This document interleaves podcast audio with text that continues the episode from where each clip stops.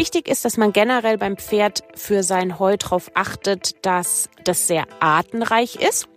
Also es sollten schon so ja, sechs, sieben, acht verschiedene Pflanzensorten und damit meine ich jetzt Pflanzensorten, die das Pferd auch wirklich frisst und auch sehr gut verwerten kann, ähm, sollten schon mindestens enthalten sein. Artenreichtum kann ein Vorteil sein.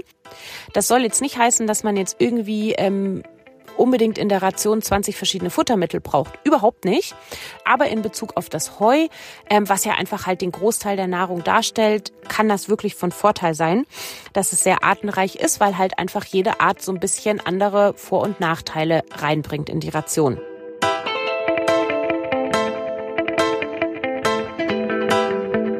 Hey, schön, dass du in den Podcast vom Kranken zum gesunden Pferd reinhörst. Ich bin Dr. Sandra Löckener und in jeder Folge werde ich dir ein bisschen meines Wissens aus Biologie und Tiermedizin schenken. Deine Fragen zum Thema Pferdegesundheit sind der Leitfaden für diesen Podcast. Also kommentiere, wenn dich ein Thema interessiert oder schreib mir, wenn du selbst ein krankes Pferdchen hast und Unterstützung auf dem Weg vom kranken zum gesunden Pferd brauchen kannst. Vielleicht ist dann bald auch deine Frage Thema einer Podcast-Folge. Vom Kranken zum gesunden Pferd. Der Podcast für die Gesundheit deines Pferdes. Vom Kranken zum gesunden Pferd. Mit Dr. Sandra Löckener.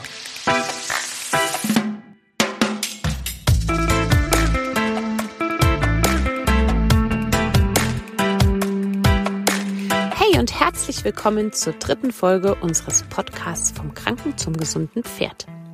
Das Thema der heutigen Folge ist das Grundfutter für unsere Pferde, also Heu, Heulage und Gras. Bevor wir thematisch ganz tief einsteigen in die Theorie und in die Praxis für dieses Thema, möchte ich mich noch ein paar Minuten euren Kommentaren zu den letzten beiden Folgen widmen, weil wir haben uns wirklich total gefreut über eure Kommentare, über eure Anregungen und deshalb möchte ich jetzt einfach mal ein paar vorlesen und fange an mit dem Kommentar von der Laura. Ähm, vielen Dank, Laura, für deine tolle Bewertung. Die Laura hat geschrieben, sie ist total begeistert und hat uns gleich mit fünf Sternen bewertet. Da freuen wir uns natürlich mega. Und die Melanie hat sogar geschrieben, ihr sprecht mir aus der Seele. Ähm, da ging es um in der ersten Podcast-Folge um das Thema equines Asthma. Und die Melanie konnte vor allem so diesen Gedanken, hätte ich doch früher total nachvollziehen. Und wahrscheinlich ging es sehr, sehr vielen so. Also ich weiß tatsächlich, es ging sehr, sehr vielen so. Und deshalb bin ich eigentlich ganz froh, dass man sieht, man ist damit einfach nicht alleine. Und freue mich, dass wir ja da so ein bisschen ähm, euch auffangen können, wenn ihr einfach merkt, ihr habt genau das gleiche Thema mit eurem Pferdchen. Die Anne hat etwas bemerkt, worüber ich mich persönlich voll gefreut habe. Und zwar hat sie geschrieben, dass sie findet, dass die wissenschaftlichen Infos klar und verständlich erklärt wurden. Und darüber freue ich mich eben sehr, weil es manchmal gar nicht so einfach ist, dass man jetzt nicht in so ähm, völlig strangen Wörtern, die letztendlich einfach, mit denen keiner was anfangen kann, spricht, ähm, sondern dass man das halt auch wirklich so erklärt, dass es einen Mehrwert hat für die Hörerinnen und Hörer. Und deshalb habe ich mich da natürlich besonders gefreut, dass mir das offensichtlich annähernd gelungen ist. Stefanie hat uns geschrieben, dass sie den Podcast ähm, sehr interessant fand. Annette hat uns geschrieben, dass sie sogar von beiden Themen betroffen ist, also sowohl von dem Thema equines Asthma aus der ersten Folge als auch von dem Thema Sarkoid aus der zweiten Folge. Und sie hat geschrieben, dass sie den Blogartikel, den ich erwähnt habe, aber nicht gefunden hat. Ich habe jetzt nochmal nachgeschaut und ähm, ich glaube, es ging da um den Blogartikel zum Thema ähm, Immunsystem bei alten Pferden stärken und der ist in den Show Notes unter der zweiten Folge verlinkt. Also wenn du in die Show Notes reinschaust, ich habe auch den Link nochmal überprüft, der funktioniert, dann kommst du zu diesem Blogartikel. Die Anne hat bemerkt, ähm, dass in der zweiten Folge die Akustik im Auto sehr angenehm war. Ja, ich bin immer noch am Rumfallen. Oh Gott, ich hätte schon wieder Stories auf Lager. Also ihr ahnt nicht, was ich heute schon wieder mache. Ich überlege mir noch, ob ich es noch, ob ich es euch noch erzähle. Aber ich habe heute schon wieder so eine lustige Sache am Start, die ich gerade mache. Ähm, auf jeden Fall finde ich das schon mal gut. Dann weiß ich, wo in Zukunft mein Aufnahmestudio ist. Und die Anne hat auch noch bemerkt, dass ihr das Intro sehr gut gefällt. Und ich hoffe, ähm, Anne, du meinst damit die Musik. Die habe ich mir nämlich ausgesucht. Ich wollte unbedingt diese Musik haben und ich freue mich jedes Mal, wenn ich sie höre, ähm, weil sie mein Innerstes sehr gut präsentiert und deshalb freue ich mich total, wenn sie dir auch gefällt. Die Sarah hat geschrieben, ah, die Sarah ist auch selbst betroffen und ähm, ich glaube von equinem Asthma war das dann und hat Ah, sie hat geschrieben, dass sie ähm, wieder was Neues gelernt hat, obwohl sie eben selbst betroffen ist. Also sich wahrscheinlich halt auch schon total mit dem Thema auseinandergesetzt hat. Und trotzdem konnten wir noch, ähm, hat sie noch was Neues gelernt. Super cool. Die Shetty Susi hat geschrieben, dass sie die Sendung sehr interessant fand und dass sie gerade selber eine Diagnose für ihr Pony bekommen hat, ähm, Säbelscheidentrachea und deshalb ist das Thema sehr, sehr aktuell für sie. Ja, also dazu wird auf jeden Fall auch noch weiteres kommen zum Thema equines Asthma. Ähm, ich beschäftige mich ja ganz, ganz viel damit und ähm, es haben auch einige von euch geschrieben, dass sie natürlich sehr interessiert sind, wie so eine Therapie jetzt aussieht. Also das werden wir auf jeden Fall ähm, auch noch erwähnen. Es wird zum Thema equines Asthma bestimmt noch weitere Folgen geben, wo therapeutische Ansätze erklärt werden und so weiter. Aber ich kann euch nur trotzdem raten, also einfach jetzt aus, aus Therapeutenerfahrung, ähm, wartet jetzt nicht darauf, bis ihr noch irgendwie die nächsten 50 Podcast-Folgen angeguckt habt, äh, angehört habt. Also wenn da irgendwie euer Pferd Probleme hat, dann meldet euch lieber vorzeitig bei mir. Und dann können wir da vielleicht im Zweifelsfall individuell gucken, was da gut geeignet ist als Therapie. Ähm, die Sarah hat dann noch geschrieben, eigentlich möchte man noch viel länger zuhören cool. Ich hatte schon nämlich voll ähm, das schlechte Gewissen, dass es immer so lang wird, meine Folgen. Ich hatte mir eigentlich vorgenommen, dass die nicht so lange werden, aber irgendwie ähm, die Themen geben immer so viel her. Also dann finde ich es natürlich cool, dass die Sarah sogar noch länger zugehört ähm, hätte. Sie hat als Idee noch ähm, Trageerschöpfung in den Raum geworfen. Und ähm, ja, dieses Fass würde ich auch eigentlich total gerne mal aufmachen. Ja, kann ich mir sehr gut vorstellen. Die Carmen hat als Themenwunsch nach Tipps gegen Milben gefragt. Ähm, das finde ich auch ein sehr interessantes Thema. Ähm, kann ich mir auch machen. Und vor allem die Regina hat als Themenwunsch Wurmmanagement eingebracht. Und von daher äh, muss ich mal gucken, ob man das so ein bisschen als generelles Parasitenmanagement kombiniert oder ob man das getrennt macht, Endoparasiten, Ektoparasiten. Ähm, Finde ich auf jeden Fall beides spannende Themenwünsche und die Regina hat außerdem noch geschrieben, dass das jetzt ihr neuer Lieblingspodcast ist. Oh, nach zwei Folgen schon. Oh Gott, jetzt fühle ich mich unter Druck. Ich bin gespannt, was du zur dritten Folge sagst. Also vielen, vielen Dank für eure Kommentare. Das waren jetzt eben ein paar, aber ich bedanke mich genauso bei allen anderen, die kommentiert haben oder sich persönlich gemeldet haben, bei allen, die nach der Folge mit dem equinen Asthma, mit ihren Bronchoskopiebefunden zu mir gekommen sind und die nochmal erklärt haben wollten. Und ähm, auch zu den Sarkoiden habe ich wirklich einige Zuschriften bekommen, dass es euch total geholfen hat, ähm, einfach so ein bisschen auch die Therapien zu sortieren und eine Strategie zu finden. Und da freue ich mich sehr. Jetzt hoffe ich, ihr seid bereit, in unser heutiges Thema einzusteigen. Es gibt wieder ähm, ganz, ganz spannendes Wissen und ich stelle euch mal unseren heutigen Gast vor.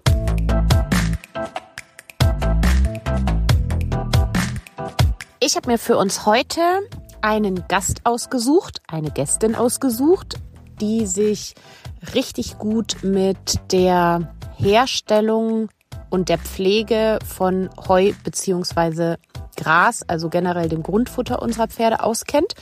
Und bevor ich dann im Anschluss noch ein bisschen darauf eingehen werde, welches Grundfutter für welche Grunderkrankungen und für welche Pferdetypen geeignet ist oder wo man eher aufpassen muss, ähm, haben wir jetzt die Möglichkeit, die Tabea Kraneföd ein bisschen zu befragen.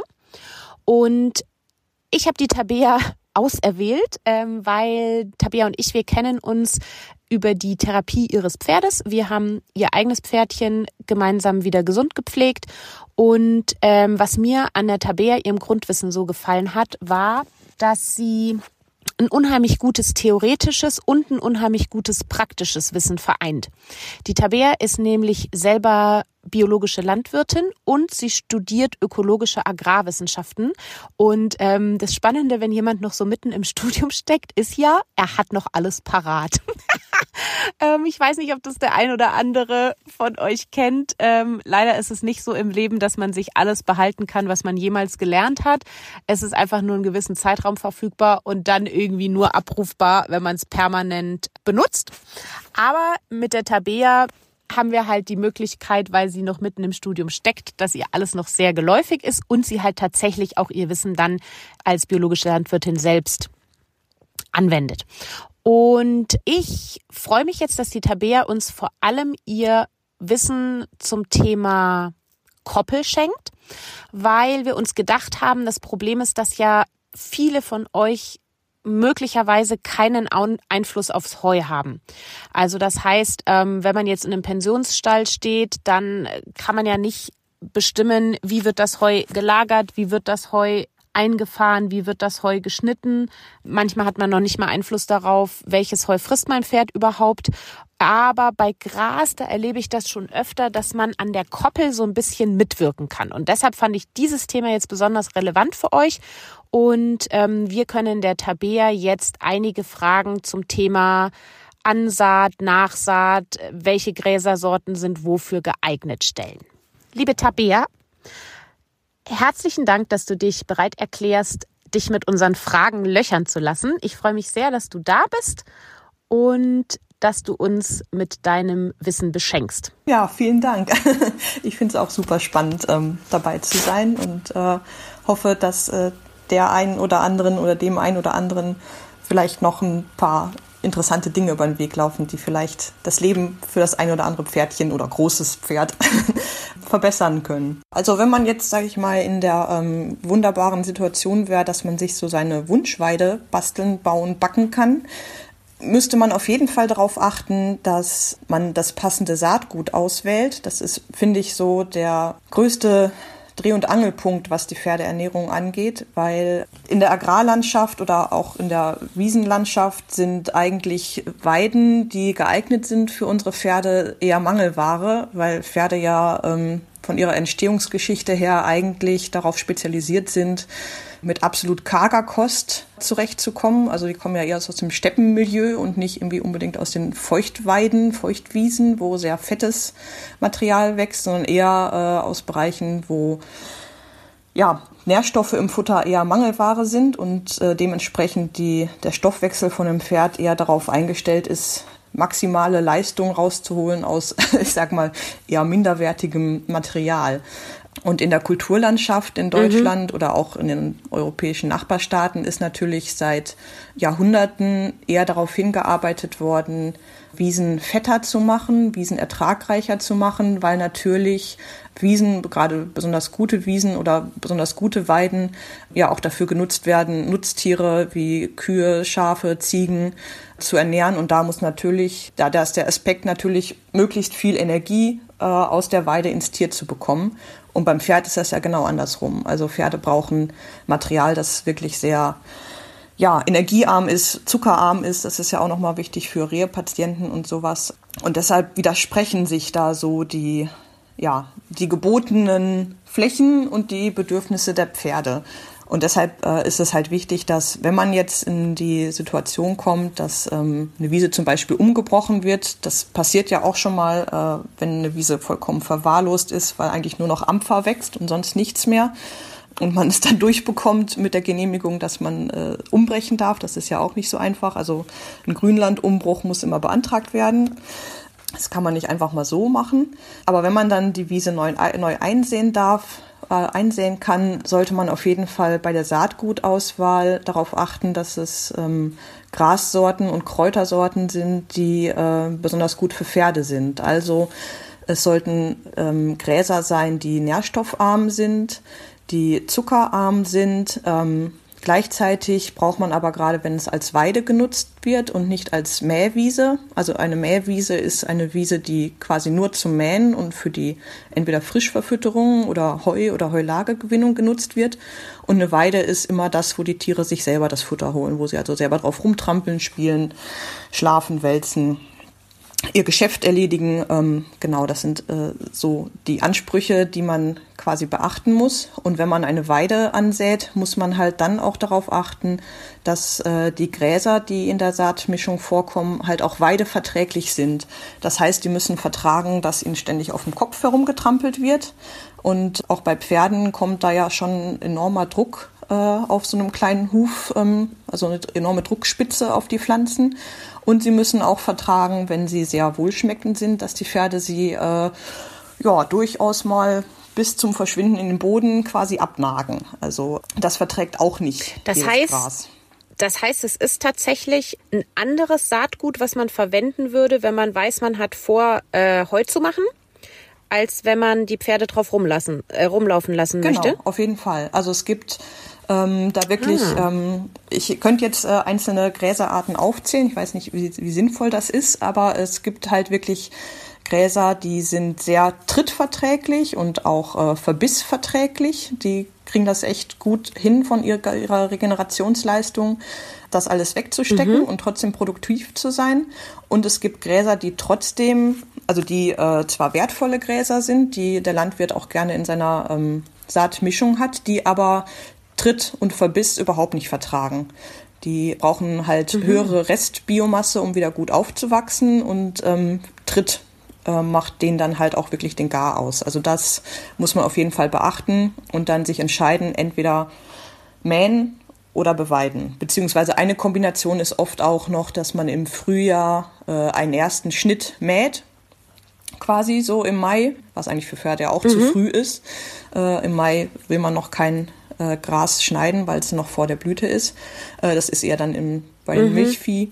Und danach wird dann beweidet, aber bei Pferden ist, wie gesagt, dadurch, dass, äh, wenn man Heu macht, das ja auch erst später im Jahr ist, ähm, würde man unterschiedliche Saatmischungen äh, auswählen für eine Heuwiese oder für eine Weide, wo die Pferde auch drauf rumlaufen und drauf spielen können. Ach so, okay, verstehe. Aber logisch. Das heißt, eigentlich kann ich ja theoretisch, wenn ich jetzt sage, ich habe mir das Gras oder also das Saatgut ausgewählt, weil ich eine Weide haben möchte, dann spricht ja nichts dagegen, dass ich zum Beispiel sagen würde, ich mache einen ersten Schnitt und danach kommen die Pferde erst drauf. Genau, das könnte man. Also da würde nicht das. Also okay. das äh, mhm. kann man machen. Äh, man soll es halt nur nicht umgekehrt machen bei einer Wiese, die man jetzt für Heuproduktion oder Heulage hat, dass auf der die Pferde rumlaufen, weil dann ist auf jeden Fall der anschließende Aufwuchs dann ähm, nicht nicht mehr so top, wie wenn man jetzt äh, nur mit dem Mähwerk drüber gefahren wäre. Genau. Ja, verstehe.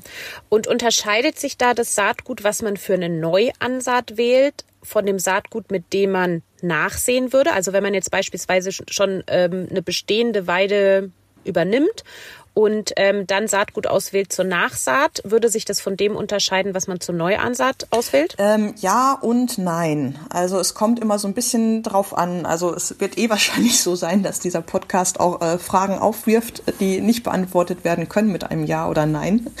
Ähm, weil es immer so eine ja, genau. Abwägungsfrage genau. ist. Also es gibt Gräser, die ja. sich fürs Nachsäen sehr gut eignen, wie zum Beispiel die klassischen Weidelgräser, also das deutsche Weidelgras, das welsche Weidelgras, das Bastardweidelgras. Das sind alles ähm, sehr raschwüchsige, frohwüchsige Grassorten, die einfach, wenn man sie jetzt nachsät, frohwüchsig. ja, ist ein schöner, schöner Begriff aus der Landwirtschaft. Ne? Ich stelle mir immer so einen kleinen Grashalm ja. vor, der fröhlich herumwächst und sich freut, dass er so toll wächst. Ja, ja voll. Man hat also man hat eine ganz genaue Vorstellung, was frohwüchsig ist. Finde ich richtig gut. ja. Genau. Und, ähm, und das heißt, die, genau, also die eignen sich zur Nachsaat, weil die sich auch im Zweifelsfall, also das sind ja auch so ein bisschen robuste ähm, Sorten, ne, die du jetzt genannt genau. hast. Also wahrscheinlich eignen die sich auch deshalb zur Nachsaat, ähm, weil die im Zweifelsfall auch, ähm, wenn halt außenrum schon Kollegen wachsen, ähm, trotzdem noch dazwischen aufkommen können. Genau, die sind äh, also wachsen halt schnell an und keimen schnell und wachsen schnell auf. Ähm, und deshalb sind die halt gut geeignet. Es gibt halt Gräser, die prinzipiell auch einen tollen Ertrag haben und gutes Material bilden, die aber eine relativ langsame Jugendentwicklung haben und auch sehr konkurrenzempfindlich sind. Und wenn da dann nicht die optimalen Bedingungen sind, äh, die sind dann sehr mäkelig und sagen, ach nö, dann lasse ich das einfach. Und ähm, das Blöde ist halt jetzt, wenn wir das Weidelgras schon ähm, zum Thema haben, ist, dass das eigentlich das am wenigsten für Pferde geeignete Gras ist. Also das mhm. ist halt seit. Also sprich, äh, das kann man nehmen, wenn man sagt, ähm, ich brauche halt Gras, was sich überhaupt. Ah, ich stelle mir jetzt gerade ähm, Folgendes vor, wo es genau, das ist vielleicht ein guter Punkt. Wenn jetzt da vielleicht andere Dinge wachsen, also die vielleicht für Pferde gar nicht so ähm, geeignet sind als Futter, dann wird es wahrscheinlich Sinn machen, dass man sagt, man geht auf so ein robustes Gras, wie eben das Weidelgras, weil das dann überhaupt eine Chance hat, dass ich da irgendein Gras für mein Pferd etabliere, oder? Ja, genau. Aber wenn ich jetzt wahrscheinlich halt schon eine super geile, kräuterreiche, artenreiche äh, Koppel habe mit irgendwie ballaststoffreichen Gräsern ohne viel Zucker und so weiter, dann ist es vielleicht auch gar nicht so notwendig, da noch ein Weidelgras mit reinzuschmeißen. Genau, also kann das, man das so äh, Weidelgras ist halt immer, also ich finde, man hat so ein bisschen die Wahl zwischen Pest und Cholera, weil wie gesagt, es ist ein Gras, was extrem viel Aufwuchs bringt, was wirklich konkurrenzstark ist, was auch super trittverträglich ist. Also da kann man wirklich die Viecher drüber jagen und es wächst immer noch weiter. Aber es ist halt, wie gesagt, von äh, den Nährstoffinhalten ist es halt einfach ausgelegt auf Tiere, die halt wie eine Milchkuh äh, einen, einen Stoffwechsel haben, der einfach überirdisch ist. Also was eine mhm. Milchkuh leistet an, an, an Metabolismus am Tag, das, also das steckt nicht mal ein Sportpferd so um an einem Tag. Mhm. Also ähm, das heißt, das wie gesagt, man, man kann damit Lücken schließen, man kann ähm, sagen, okay, also wenn ich jetzt die Wahl habe zwischen nur Ampfer oder Weidelgras, dann ist Weidelgras natürlich besser, weil Ampfer frisst Pferd mhm, nicht. Ja. Aber man muss halt bei Weidelgräsern dann einfach gucken, ja, da muss man halt dann die Beweidung, wenn man, gerade wenn man empfindliche Pferde hat, die zu Rehe neigen oder halt Übergewicht äh, schnell entwickeln, da muss man dann die Weidezeit, denke ich mal, auch entsprechend anpassen, obwohl das ja auch immer schwierig ist, weil ein Pferd, das nur zwei Stunden auf die Weide darf, weiß, es muss in den zwei Stunden einfach so viel reinschlingen wie irgend möglich. Mhm. Äh, aber da muss man halt einfach gucken, dass man nicht zu viel Energie ins Pferd packt und auch nicht zu viel Zucker ins Pferd packt. Und ähm, deshalb ist, ja, Weidelgras, ja, hat zwei Seiten. Okay, also das heißt aber, ähm, also im Zweifelsfall ähm, macht es halt einfach deshalb auch wirklich Sinn zu wissen, was ja, wächst auf Dank. meiner Weide, weil dann kann ich halt auch so ein bisschen ähm, einschätzen, sind es Grassorten, wo ich mein hoffe, Pferd dass, äh, ähm, bedenkenlos ähm, drauflassen kann, auch längere Zeit. Man, also klar muss man natürlich auch äh, mit einbeziehen, was ist mein Pferd für ein Typ. Ja, es gibt ja auch ganz unterschiedliche Stoffwechseltypen. verbessern können. Ähm, innerhalb der Pferde sozusagen. Also das macht ja auch noch was aus. Aber das heißt, ähm, dann macht es durchaus Sinn, dass man halt sagt, man guckt vielleicht auch einfach mal und bestimmt es, was ist denn überhaupt auf meiner Weide. Kannst du vielleicht doch, jetzt wird's mich irgendwie doch interessieren, weil du es vorhin kurz angesprochen hast, kannst du vielleicht einfach mal so ein paar Beispielgräser nennen, die sich jetzt zum Beispiel eignen würden, wenn man sagt, man möchte einfach pferdegerechtes Gras nachsehen dass man einfach mal so ein bisschen weiß, okay, worauf kann man denn konkret achten? Was sollte denn in so einer Mischung vielleicht drin sein und was vielleicht nicht? Hm. Ähm, genau, also wie gesagt, auch da, also man wird eigentlich keine Mischung finden, die jetzt ohne Weidelgras komplett auskommen, weil das halt einfach ein, ein Massenbildner ist so. Aber es gibt halt durchaus Mischungen, wo das dann halt nicht äh, zu 80 Prozent drin ist, sondern vielleicht nur zu 50 Prozent oder so. Mhm. Also was halt wertvolle äh, Grassorten sind, sind äh, zum Beispiel Rotschwingel. Der hat äh, zum Beispiel eine Futterwertzahl. Also Futterwertzahl bewertet halt, ähm, wie energiereich und wie wohlschmeckend ist das und wird es von den Tieren gefressen oder nicht. Also es gibt halt auch Gräser wie das wollige Honiggras, was bestimmt viele ähm, Pferdebesitzer kennen, weil es immer das Gras ist auf der Wiese, was übrig bleibt. Ähm, das hat eigentlich tolle Inhaltsstoffe, wird aber nicht gefressen, weil es wirklich pelzig ist. So, also wenn man das findet irgendwo ah, und das mhm. so abpflückt, dann merkt man, es hat überall ganz kleine feine Härchen. Und das ist einfach wahrscheinlich sehr unangenehm so beim Abzupfen oder im Maul, weil es dann irgendwie schneidet oder ja, so ist, als ob man Pelztier mhm. ist. Ähm, mhm, mh. Genau. Was ähm, Einen, auch was einen niedrigen Futterwert hat, ist zum Beispiel der Schafschwingel oder der Rohrschwingel. Also so die Schwingelgräser sind äh, eher, sage ich mal, was für Pferde. Äh, die Lägerrispe hat auch nur eine Futterwertzahl von fünf, wird von den Landwirten auch eher gemieden, wenn es halt um äh, Milchviehweiden geht, weil da ist einfach nicht genug Leistung drin. Oder Wiesenlischgras, das hat zwar eine relativ hohe Futterwertzahl, also das heißt relativ hoch, also acht ist eigentlich so die höchste Futterwertzahl und das hat auch das Wiesenlischgras. Das enthält aber nicht so viel Zucker wie zum Beispiel ähm, das Weidelgras. Also Mhm. Aber beim Wiesenlischgras hätte man jetzt halt zum Beispiel den Nachteil, dass das halt nicht so konkurrenzverträglich ist äh, wie zum Beispiel das Weidelgras und ist halt dann im Aufwuchs, wenn man es jetzt nachsehen würde, halt nicht so, ähm, ja, kann sich nicht so durchsetzen wie jetzt ähm, das äh, das Weidelgras. Das heißt, da muss man auch wieder so ein bisschen überlegen, wie, wie, wie sehr wird die Weide strapaziert. Ne? Also eben, will ich jetzt da nur einmal Heu machen, dann könnte ich das sehr gut ansehen. Genau. Ähm, will ich da jetzt, weiß ich ganz genau, dass meine Pferde da jeden Tag drüber fetzen bei Wind und Wetter, dann muss ich damit rechnen, dass diese Gräser dann möglicherweise nicht überleben. Genau, ja. Also äh, mhm. zum Beispiel die Lägerrispe, mhm. die ich genannt habe, ist halt auch eher konkurrenzschwach. Also das heißt, wird eher dann verdrängt mhm. von anderen. Also das muss man halt ähm, dann auch beachten, wie du schon sagst. Äh, die ist die Wahl des Saatguts jetzt fürs Nachsäen. Wenn ich einfach jetzt auf den Maulwurfshügeln, die überall entstehen, nochmal wieder was nachsehen möchte oder wenn irgendwie anders Schäden in der Wiese sind oder man merkt, dass der Bestand lückig wird. Oder habe ich jetzt wirklich die, die blanke Fläche, wo ich jetzt meine Traummischung irgendwie ausbringen kann. Das ist auf jeden Fall, mhm. äh, ja, muss man einen Unterschied machen.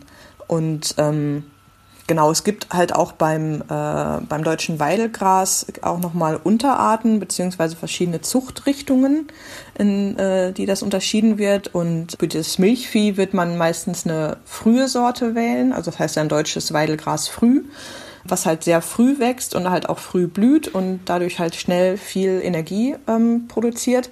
Und es gibt auch ein deutsches Weidelgras spät. Und äh, das könnte man zum Beispiel in einer ähm, Saatmischung für Pferde durchaus tolerieren. Also ähm, ich habe jetzt mal hier eine klassische Pferdegras-Saatmischung, ähm, die besteht zum Beispiel aus 25 Prozent Rohrschwingel, also es sind verschiedene Rohrschwingeltypen, 20 Prozent Wiesenlischgras, 20 Prozent Wiesenschwingel, 15 Prozent Wiesenrispe, nur 10 Prozent deutsches Weidelgras spät und 10 Prozent Rotschwingel.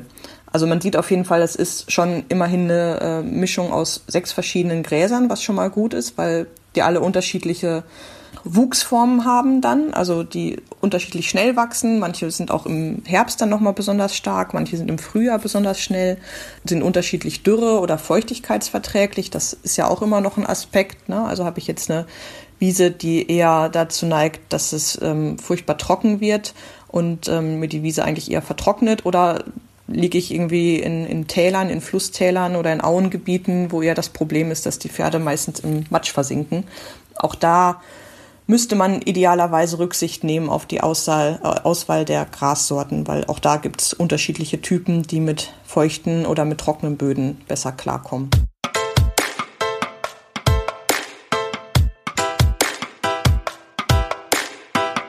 Wissen wir dank Tabea schon mal, wie wir Einfluss auf die Wiese unserer Pferde nehmen können. Das heißt, ähm, worauf können wir bei Ansaat, bei Nachsaat, ähm, vielleicht auch ein bisschen bei der Pflege achten.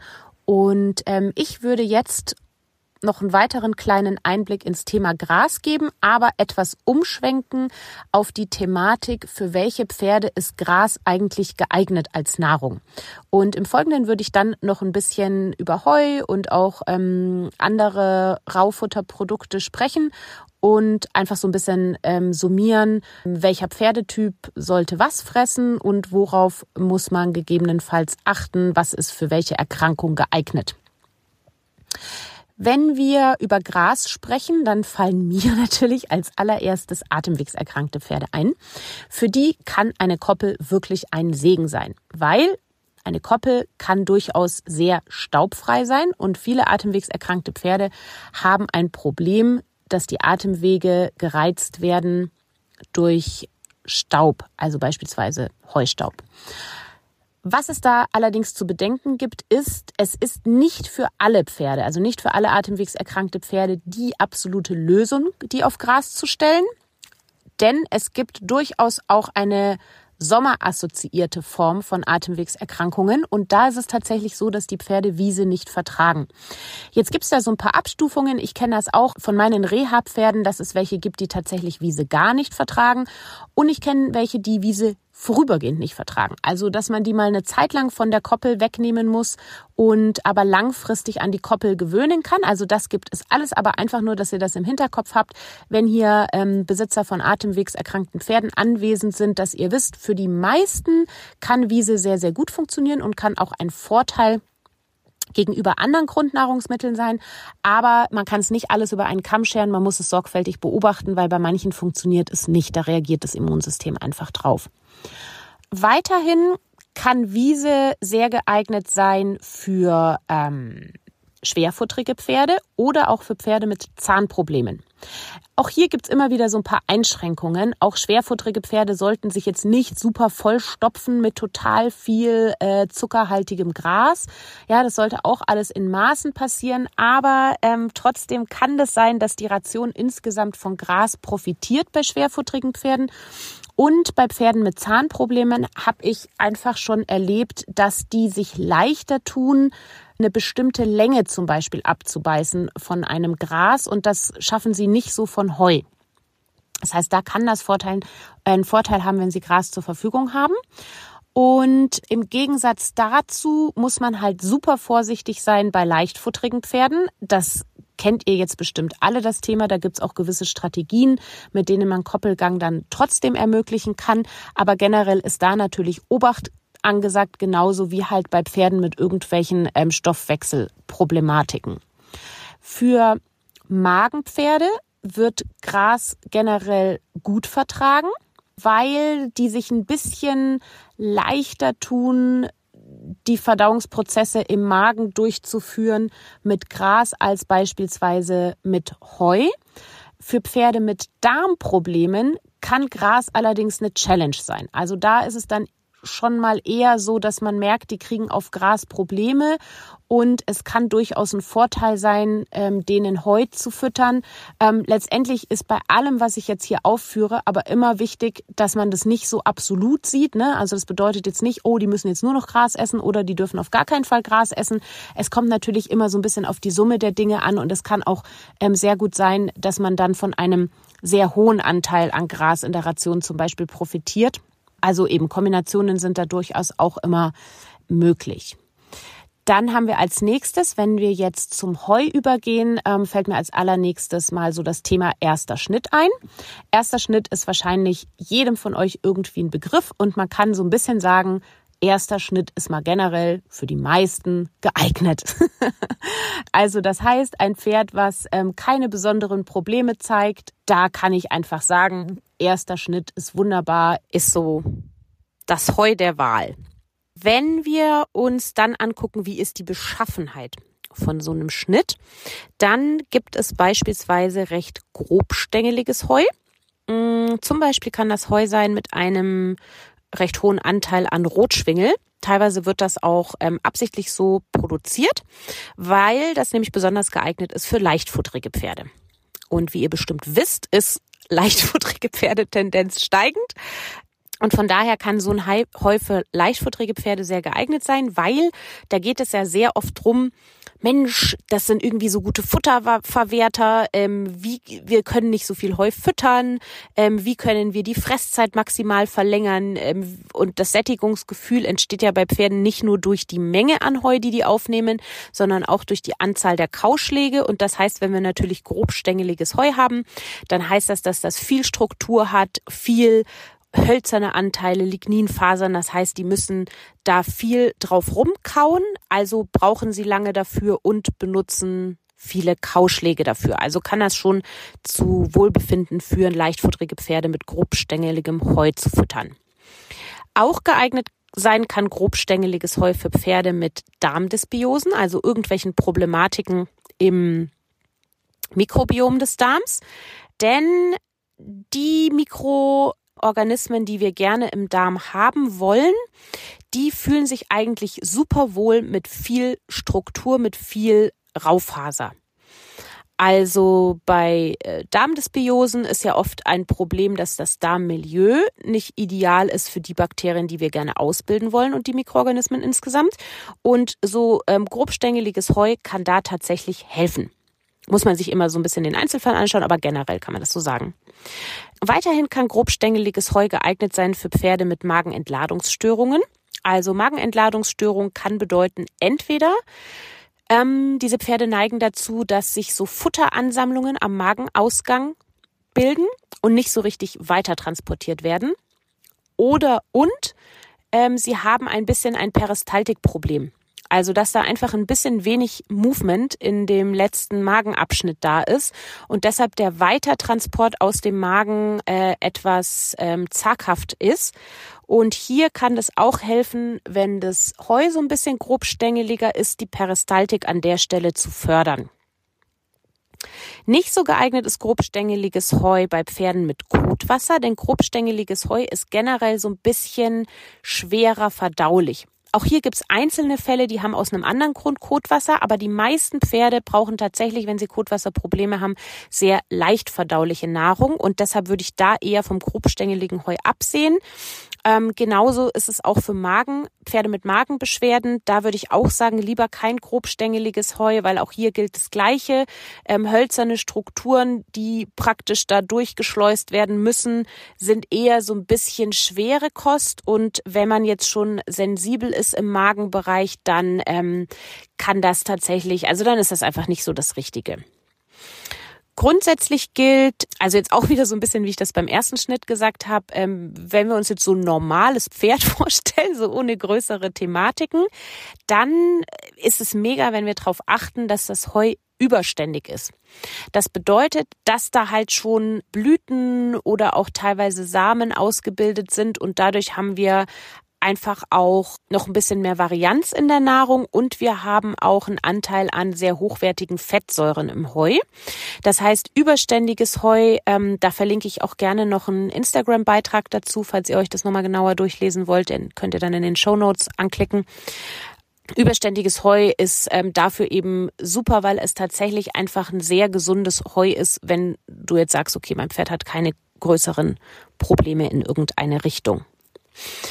Wenn wir uns den zweiten Schnitt von Heu angucken, dann stellen wir fest, dass der von der Beschaffenheit eher sehr weich ist, sehr fein ist, also im Gegensatz zu diesem grobstängeligen Heu, über das wir vorhin gesprochen haben, eher keine hölzernen Strukturen enthält, also sehr wenige, sehr geringen Ligninanteil. Ähm, das heißt, das ist eher relativ leicht verdaulich und dementsprechend ist der zweite Schnitt geeignet für schwerfutterige Pferde, weil die sich einfach leichter tun. Die tun sich leichter, den zu kauen, die tun sich leichter, den zu schlucken, die, das ganze Verdauungssystem tut sich da leichter. Also, ähm, dass viele schwerfutterige Pferde profitieren von zweitem Schnittheu und auch Pferde mit Magenproblemen. Genau aus dem Grund, wo wir vorhin gesagt haben, grobstängeliges Heu ist nicht so geeignet, ist jetzt im Umkehrschluss zweiter Schnitt Heu oft geeignet für Magenpferde, weil das echt weniger reizt im Magen. Also so ein weiches, feines Heu reizt einfach die Magenschleimhaut viel, viel weniger und kann deshalb für Pferde mit Magenbeschwerden genauso wie im Übrigen ähm, auch für Pferde mit ähm, Kotwasser oder so ähm, ja, einfach ähm, Magen-Darm-Problemen, die auf einer die sich, die sich kurieren können, wenn sie nur leicht verdauliche Kost zu sich nehmen. Da kann zweiter Schnitt echt geeignet sein. Im Übrigen ist es bei den meisten Analysen, die ich dieses Jahr gesehen habe, so, dass der zweite Schnitt tatsächlich weniger Zucker enthält. Kann man nicht verallgemeinern, aber ähm, könnte sich unter Umständen auch deshalb einfach lohnen. Und der zweite Schnitt kann auch ein Vorteil sein bei Pferden mit Atemwegserkrankungen, mit equinem Asthma, ähm, weil die Analysewerte zeigen, dass für gewöhnlich der zweite Schnitt geringer belastet ist mit den Auslösern für Beschwerden in den Atemwegen. Wichtig ist, dass man generell beim Pferd für sein Heu darauf achtet, dass das sehr artenreich ist. Also es sollten schon so ja, sechs, sieben, acht verschiedene Pflanzensorten und damit meine ich jetzt Pflanzensorten, die das Pferd auch wirklich frisst und auch sehr gut verwerten kann, ähm, sollten schon mindestens enthalten sein. Also ich hatte letztes Jahr beispielsweise ein Heu, das hatte ähm, mindestens elf verschiedene Gräsersorten. Also das war schon ziemlich cool. Nicht, dass ihr jetzt neidisch seid. Ich habe dieses Jahr ein richtiges Scheißheu. ähm, aber ja, genau. Also nur so als Beispiel mit den Gräsersorten und dazu kommen dann halt noch vielleicht ein bisschen ein paar andere Pflanzen und so. Also Artenreichtum kann ein Vorteil sein. Mm, aus dem Grund, weil es generell natürlich immer leichter ist, einen Bedarf zu decken, wenn man unterschiedliche Nahrungsquellen hat. Das soll jetzt nicht heißen, dass man jetzt irgendwie ähm, unbedingt in der Ration 20 verschiedene Futtermittel braucht. Überhaupt nicht.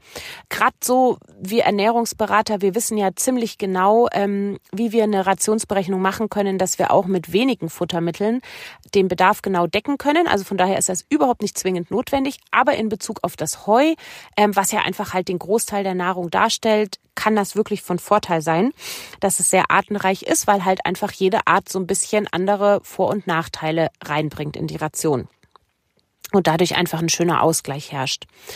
Mir fällt jetzt so an der, an der Stelle noch eine Überlegung ein. Ähm, ich hatte ein ganz interessantes, einen ganz interessanten Gedankengang mit einer Therapeutin von mir. Ähm, da haben wir nämlich so drüber geredet, ähm, über Kräuterkuren. Also es werden ja unheimlich viele Kräuter gefüttert in der Pferdeernährung.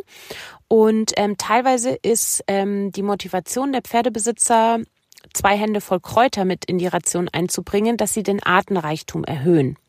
Und generell ist eben der Gedanke super gut, genau aus dem Grund, weil ich gerade schon auch gesagt habe, Artenreichtum ist echt positiv für die Pferdegesundheit. Aber was der springende Punkt ist, ihr wisst ja, wie viel Heupferde pro Tag fressen. Das heißt, wenn die jetzt beispielsweise, ich meine, sagen wir jetzt einfach mal, ein Pferd frisst irgendwie 10 Kilo Heu am Tag und dann tue ich da noch zwei Hände voll gemischte Kräuter rein, dann fällt das zum einen vom Wirkstoffgehalt, aber auch vom generellen, was es einbringt an Artenreichtum in die Ration, fällt das einfach nicht so maßgeblich ins Gewicht. Und deshalb muss ich mir, wenn ich so das Bedürfnis habe, also wenn ich denke, für den Artenreichtum in meiner Ration wären zwei Handvoll Kräuter super wichtig, dann muss ich mir echt die Frage stellen, kann ich nicht was am Grundfutter meines Pferdes ändern? Weil dann muss ich wirklich ein sehr, sehr einseitiges ähm, Grundfutterangebot haben, wenn das ins Gewicht fällt.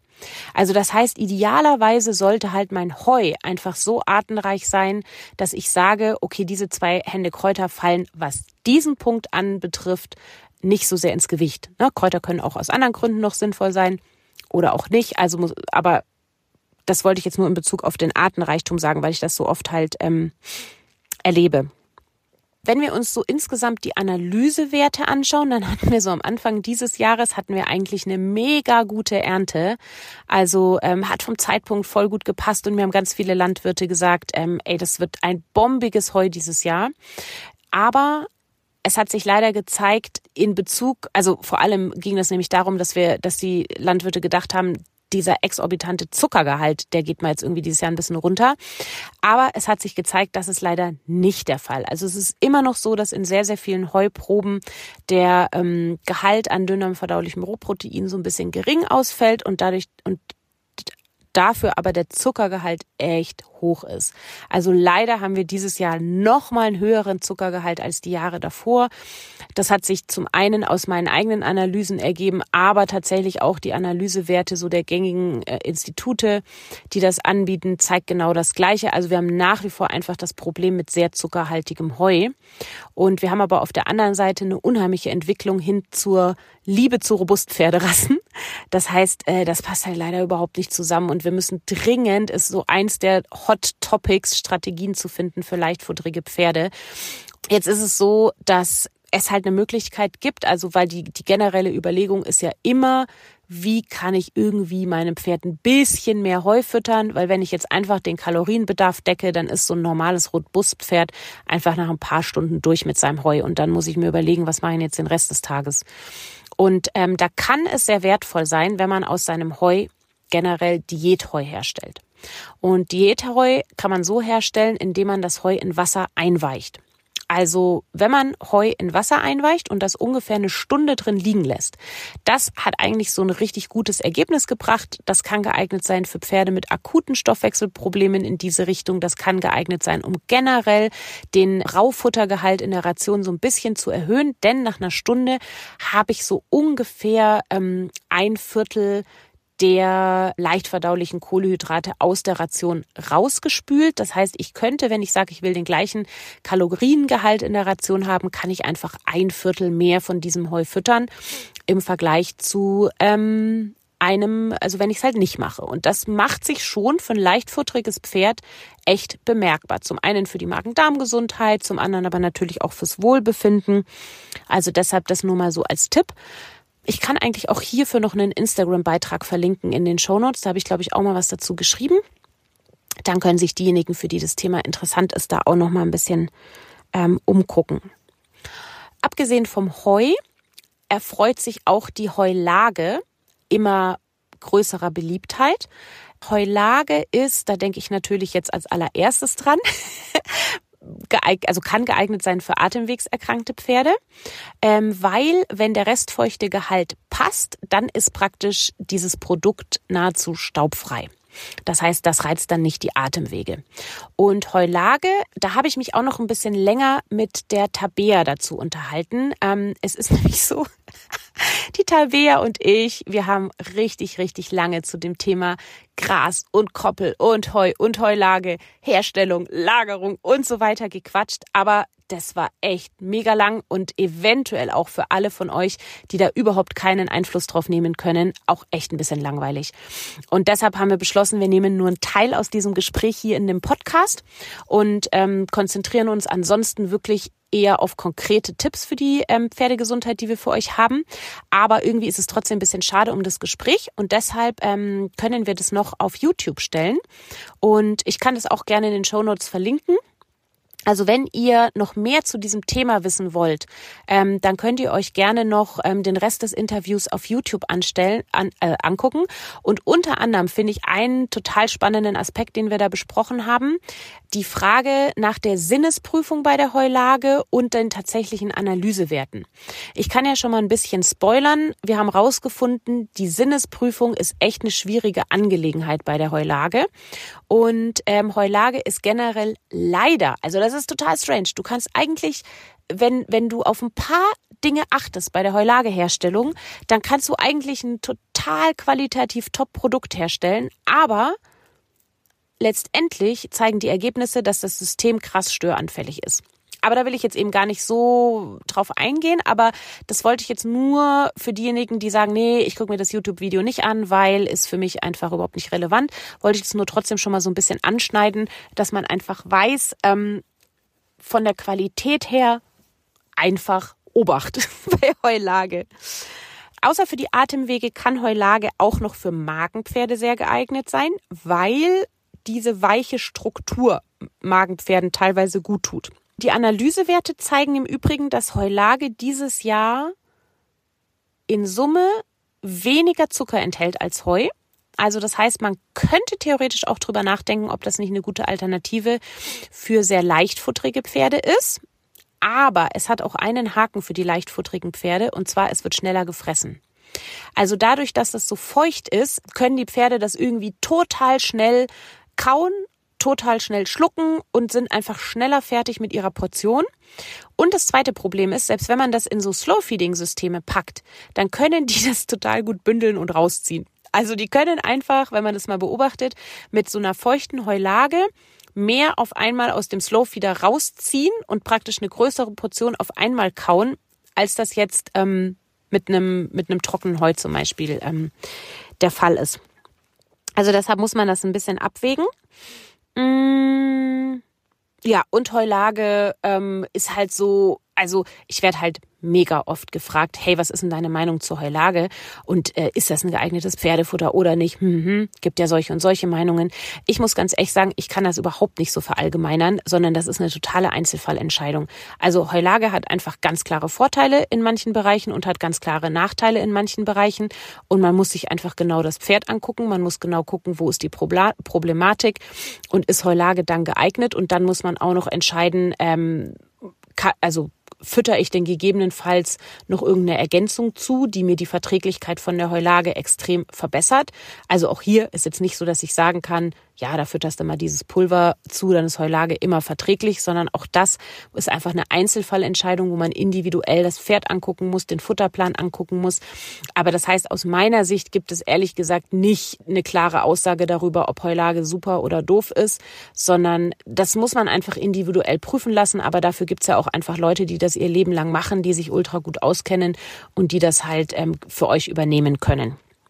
Jetzt vielleicht noch so als Abschluss zum Thema Raufutter will ich vielleicht noch ganz kurz das Stroh aufführen. Also Stroh kann eine ganz wertvolle Ergänzung sein, wenn man einfach so einen gewissen Anteil an Stroh zum Heu ergänzt oder auch teilweise Heu in der Ration ersetzt, weil Stroh ist natürlich total geeignet für leichtfutterige Pferde, weil es halt für gewöhnlich einfach viel weniger Kalorien enthält als Heu. Also bei, äh, also wenn Leichtfutterigkeit mein Problem ist bei meinem Pferd, dann kann ich halt wirklich gut sagen, ich ersetze beispielsweise ein Viertel meiner Ration des Heus durch Stroh und dadurch spare ich mir einige Kalorien ein. Am besten mische ich das dann noch durch, dass die da so ein bisschen sortieren müssen. Und damit sind viele leichtfutterige Pferde sehr glücklich zu machen. Stroh kann auch ein Vorteil sein bei Darmdysbiosen, weil es schon so ein bisschen ausgleichend auf die Darmperistaltik wirken kann. Das heißt, es ist zum Beispiel auch sehr geeignet für Pferde mit so Hyperperistaltiken. Also das heißt, ja, wenn einfach generell die Peristaltik so ein bisschen zu ambitioniert ist und dadurch Probleme entstehen, dann kann äh, Stroh wirklich eine sehr, sehr gute Ergänzung sein.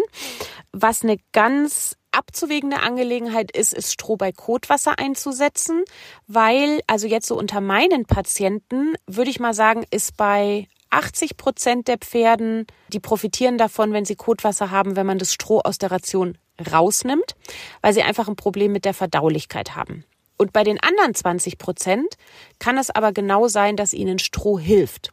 Also das heißt, hier kann man nicht schwarz oder weiß sagen ähm, in Bezug auf das Kotwasser, sondern es gibt tatsächlich solche und solche Typen. Aber ähm, sagen wir mal so, es gibt auf jeden Fall eine Wahrscheinlichkeit in Richtung dass Pferde mit Kotwasser sich eher schwer tun mit Stroh. Aber wie gesagt, im Einzelfall ähm, kann es sogar sein, dass es ähm, förderlich ist. Was ich jetzt abschließend nochmal sagen möchte, ist, dass man wirklich in Bezug auf dieses Grundfutter ganz schlecht pauschalisieren kann. Also es gibt halt so Wahrscheinlichkeiten und es gibt Erfahrungswerte, die habe ich euch jetzt alle so ein bisschen resümiert, aber man muss immer sich so ein bisschen die Gesamtration angucken. Also die Gesamtration entscheidet extrem darüber, wie zum Beispiel auch das Grundfutter aufgenommen wird. Aber ich finde natürlich jetzt speziell das Grundfutter so wahnsinnig wichtig, weil es halt einfach den größten Anteil in unserer Ration beim Pferd ausmacht und weil wir da halt überhaupt nicht drumherum kommen. Ne? Also alles andere können wir irgendwie ersetzen oder sonst was aber um das Raufutter, also sprich um Gras oder Heu oder im Zweifelsfall noch Heulage, kommen wir halt einfach in der Pferdefütterung nicht drum rum. Und deshalb hoffe ich, ihr konntet euch jetzt den ein oder anderen Tipp daraus ähm, mitnehmen und ich bin gespannt. Schreibt doch gern mal in die Kommentare, welcher Tipp jetzt speziell für euer, für euer Pferd vielleicht gut war, weil wir haben jetzt über ganz, ganz unterschiedliche Pferdetypen geredet, äh, über leichtfutterige, schwerfutterige Zahnprobleme, Magenpferde, Darmpferde, auch beim Darm unterschiedliche Probleme, atemwegserkrankte Pferde, also Schreib gern mal in die Kommentare, welcher Tipp jetzt für dich vielleicht relevant war. Und wenn ihr noch irgendwelche Fragen habt zu dem Thema, dann gerne her damit. Und ansonsten wisst ihr ja Bescheid. Wenn ihr noch irgendwelche weiteren Themenwünsche habt, dann richte ich mich sehr gern danach.